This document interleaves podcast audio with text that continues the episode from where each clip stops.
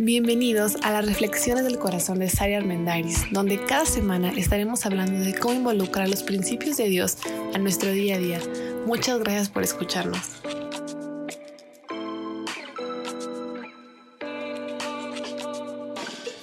Hola, soy Sara Armendariz. Gracias por acompañarnos este nuevo episodio.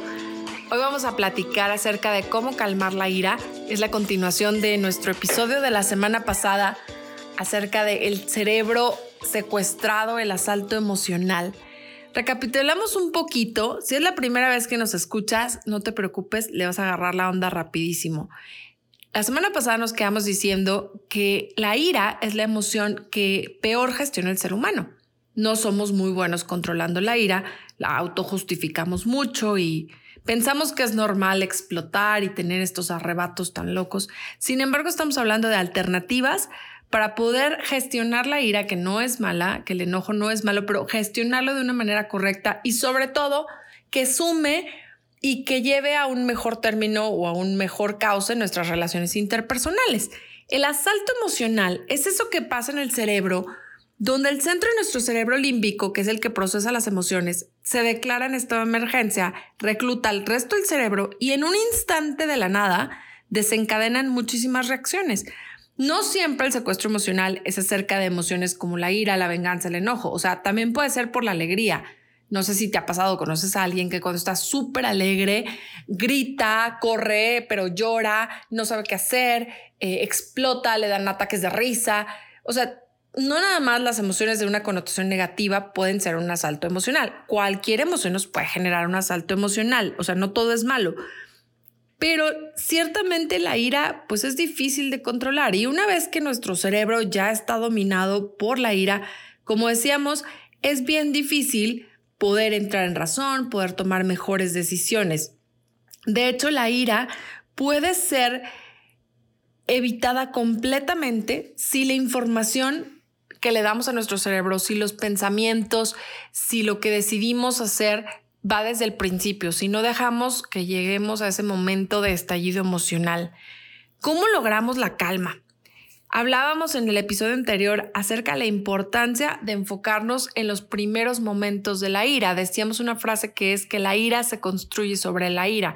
Es decir, entre más pensamientos le dedicamos, pues peor nos vamos a poner. Así que es bien importante volvernos conscientes y desde que te enojas en primer lugar, o sea, desde lo primero que desata ese enojo, esa molestia en ti, pues ahí tratarlo. ¿Cómo llegar a la calma?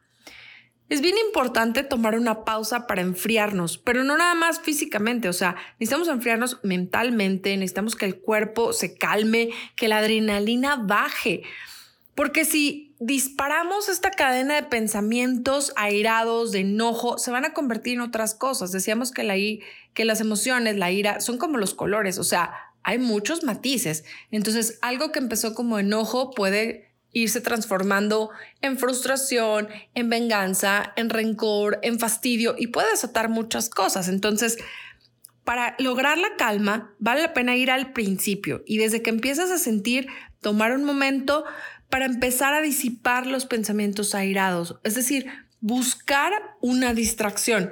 Hay un proverbio, Proverbios 16, 32, que dice, mejor es el lento para la ira que el poderoso, y el que domina su espíritu es mejor que el que conquista una ciudad. Es mucho más valioso el que aprende a autocontrolarse, pero para autocontrolarnos necesitamos estar en las primeras etapas del proceso de enojo. Si ya te quieres controlar cuando ya estás rojo, cuando ya te sale humo por las orejas, va a estar súper difícil y te va a costar más porque aparte ya van más consecuencias de por medio. Así que es tratar de bajar la ira buscando algo que nos ayude a generar un momento placentero para el cerebro. Y esto suena súper loco. O sea, estoy enojado y me estás diciendo que le busque algo a mi cerebro que lo ponga feliz. Pues es imposible. No, no te estoy hablando de imposible. Te estoy hablando de tomar una pausa, tomarte un break salirte a caminar, ponerte a hacer ejercicio, eh, salirte a correr, cambiar de actividad. Hay algo que detona tu ira y en lugar de en ese momento pensar qué vas a decidir, qué vas a hacer, echarte el round con la otra persona, chutarte una conversación bien difícil, si sientes que tu cerebro va a empezar a, a estallar emocionalmente, va a empezar a verse secuestrado, el mejor consejo es tomar una pausa es tomar un break, algo que te ayude a calmarse. Hay un ejemplo que me cayó muy bien el 20 cuando estaba estudiando esto y es el ejemplo del rey Saúl. En el Antiguo Testamento, el gran rey David, que inspiró las mañanitas, empezó siendo pues un hay un acompañante del que era el rey Saúl antes que él, que tenía arrebatos de ira. La Biblia dice que el Espíritu de Dios se alejó de él, o sea, Dios ya no estaba, la presencia de Dios no estaba en el rey Saúl y eso es como algo muy grave, ¿no? Entonces es como si Dios lo hubiera dejado ser y entonces le daban arrebatos de ira de que agarraba cosas y lanzaba lanzas y se alocaba extremo. Y entonces le llevaron a David para que le tocara el arpa, es decir, con música se calmaba. Y eso calmaba su espíritu y lo tranquilizaba. El día de hoy es, estás airado, salta a caminar, pon música, ponte los audífonos y relájate un momento.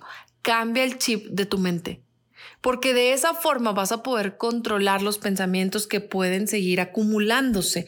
Tomar un break debe ser una decisión de cambiar de tipo de pensamiento para que realmente funcione, porque de nada sirve decir, ok, voy a tomar una pausa, pero en estos 15 minutos de pausa me voy a enfurecer más y me voy a alocar más. No, para nada. El poder de la distracción está en detener la cadena de pensamientos airados, está en ir a la raíz y decir, ok, momento, voy a tomar una pausa, voy a tratar de pensar en otra cosa, voy a salir a caminar, voy a tal vez ponerme a lavar los trastes, me voy a poner a hacer el quehacer de la casa, algo que me cambie la forma en la que estoy pensando y entonces sí, voy a poner a meditar y voy a buscar cómo voy a gestionar la ira, ¿Cómo voy a, agarrar el cauce de esta emoción? ¿Cómo voy a resolver este conflicto? ¿Qué decisión voy a tomar? Pero desde un cerebro mucho más calmado, mucho más tranquilo, mucho más frío. Concentrar nuestros pensamientos en cosas mejores. Al final, otro de los consejos que nos da la Biblia es ese. Filipenses dice, concentren su mente en todo lo que es bueno, piensen en lo que es agradable, en lo que es eterno, en, en lo que Dios te enseña. No concentres tu mente en aquello que te va a dañar y no significa que vas a reprimir el enojo. En ningún momento estamos hablando de eso. Al contrario, se trata de gestionarlo. El proverbio dice, mejor es el lento para la ira. No dice, mejor es el que no se enoja, porque pues eso es imposible. Es más, se relata en varias ocasiones un Dios enojado con la gente, con los que lo desobedecían, con los necios. Sin embargo, en ningún momento se enoja y va y los calcina en ese momento se calma, habla con ellos, llega a acuerdos, pone consecuencias. Es igual con nosotros, o sea, no es reprimir el enojo, es concentrar tu mente en algo mejor, generar esta lentitud para la ira en lugar del arrebato loco. ¿Qué funciona? Funcionan cosas súper sencillas como ver una película, escuchar música, ponerte a leer. ¿Qué no funciona? Salir de compras e irte a comer. O sea, por muy airado que estés y dices, estoy tan enojado que ahorita te vas a zumbar un litro de nieve entero porque estás enojado y porque te lo mereces y porque en ese momento tu cerebro va a decir, necesitas carbohidratos, necesitas azúcar que te generen un placer inmediato. Pero hay otras formas en las que puedes generar placer sin tomar malas decisiones. ¿Qué va a pasar si te vas a lo mejor de compra súper enojado? Vas a comprar cosas que no necesitas porque es ese impulso de, de, desfogarte. No, no, busca algo que vaya más hacia calmar tu mente, hacia calmar tu cerebro. De hecho, se recomienda mucho poner por escrito lo que estás sintiendo antes de que se convierta en una acción caótica. O sea, antes de que digas, hoy mismo me divorcio, no hay vuelta atrás, lo voy a dejar, pero ahorita le voy a ir a cortar y voy a hacer y antes de que te arrebates, si lo escribes, es mucho más probable que te calmes y que tomes mejores decisiones. No estoy diciendo que, ah, no, ya lo escribí y ya voy a reconciliarme y sí te perdono, no pasa nada y amigos por siempre. No, para nada. Una buena solución a un conflicto puede ser dejar de ver a esa persona, ¿eh? Una buena solución a un conflicto puede ser poner distancia y tierra por medio de decir, ¿sabes qué? Esta relación no me está favoreciendo, esto no es lo que yo busco hasta aquí. Pero hay formas para hacerlo. Lo puedes hacer serenamente, pausado, calmado y poner distancia o puedes llegar a gritonear, puedes llegar a echar huevos en el carro de la persona que está súper enojado, puedes ir a pocharle las llantas, puedes agarrar un bate y romperle el vidrio del carro. Hay formas para hacerlo y la verdad es que el resultado no va a ser el mismo. Las consecuencias van a ser mucho más catastróficas. Así que antes de llegar ahí, escríbelo, calma tu cerebro, enfríalo un poco. Santiago 1.20 en el Nuevo Testamento dice así, Porque la ira del hombre no obra la justicia de Dios. Pero luego encontré una versión un poco más em, fácil de entender y dice, el enojo humano no produce rectitud. Muchas veces el cauce que le damos a nuestro enojo nos aleja mucho de la persona que queremos ser. Nos aleja mucho de convertirnos en esa persona íntegra, congruente, de un carácter firme que queremos llegar a ser. Y entonces nos arrepentimos y entonces decimos, por tu culpa, yo no soy así, pero tú me provocaste. Y bueno, hemos hablado muchísimo de la responsabilidad personal. Nadie te obliga a hacer las cosas, tú decides, tú decides qué causa le das a tu ira. Por mucho que el otro sea un sinvergüenza, por mucho que la situación sea terrible, sea injusta, no significa que te vas a aguantar, pero lo que significa es que vas a buscar una forma mucho más sensata de sobrellevar las cosas. La malentendida catarsis se ha desviado mucho. En esta justificación por, por desahogarnos, la verdad es que a veces la regamos más.